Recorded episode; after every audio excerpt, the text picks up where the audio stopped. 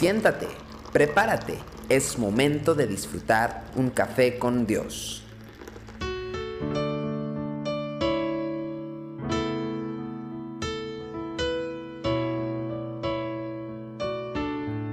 Bienvenidos a Café con Dios. Quiero seguir hablando acerca del escritor de Hebreos. Me gusta la analogía que él pone con respecto de la carrera. Pero déjenme leerle una vez más el versículo eh, del capítulo 12, el versículo 1. Por tanto, nosotros también, teniendo en derredor nuestro tan grande nube de testigos, despojémonos de todo peso y del pecado que nos asedia y corramos con paciencia la carrera que tenemos por delante. La analogía que está usando el autor de Hebreos, quiero seguir abundando en esto, para ayudarnos a entender las dinámicas de la vida cristiana es la de una maratón, una carrera excesivamente larga que tiene una distancia de unos 42 kilómetros. Y deja varias recomendaciones acerca de cuál es la forma en que mejor se puede correr esta carrera. Hoy debemos concentrarnos en la exhortación a despojarnos de todo peso. Todo peso. Si usted tuviera la oportunidad de correr una maratón o, de ver la grabación de una carrera, podría comprobar que los corredores profesionales corren con un mínimo de peso. Su ropa, su calzado, es de material ultraliviano, eh, especialmente diseñado para esta prueba y pesa apenas unos 250 gramos ya con tenis y con todo lo demás. Pocos atletas profesionales cargan con algo, con algún elemento adicional durante la carrera, unos lentes o, o un celular o cualquier otra cosa, y no llevan nada.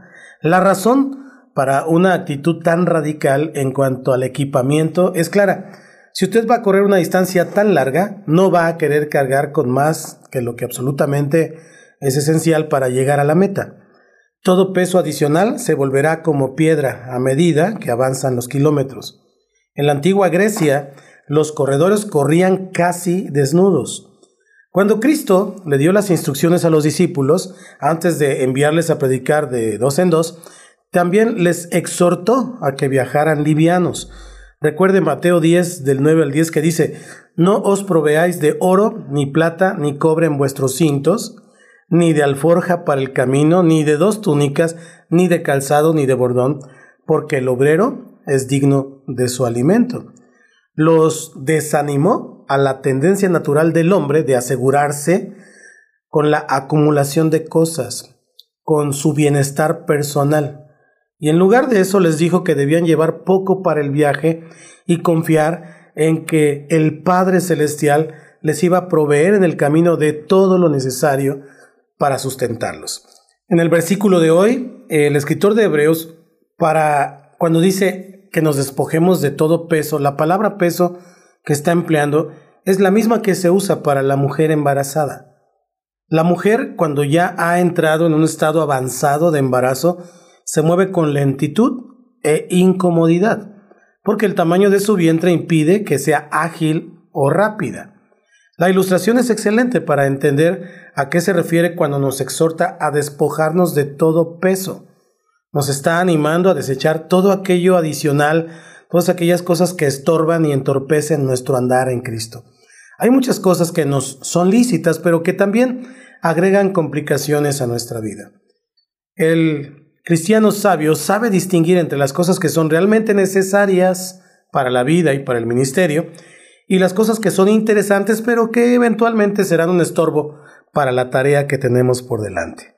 Tendrá que usar disciplina para escoger lo bueno y darle la espalda a cosas que otros consideran indispensables, pero que no necesariamente lo son para esta carrera. Con el ojo puesto siempre en la meta, Tendremos que estar disciplinados, mantenernos libres de todo lo que nos vaya a atrapar innecesariamente para llegar hasta donde el Señor nos ha dicho. El desafío aquí entonces no está en escoger entre lo bueno y lo malo, sino entre lo necesario y lo innecesario. Algo bueno puede ser innecesario para el cumplimiento de nuestra vocación y entonces se convertirá en un peso extra que nos estorbará en la carrera. Quédate con lo necesario y haz a un lado lo innecesario. Que Dios te bendiga y esto es Café con Dios. Amor por mí es más dulce que la miel y tu misericordia es nueva cada día. Tu amor por mí es más dulce que la miel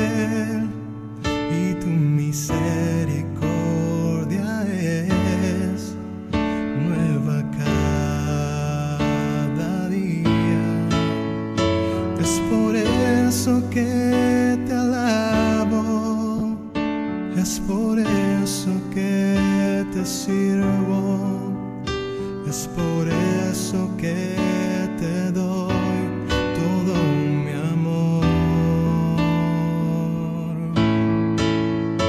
Es por eso que te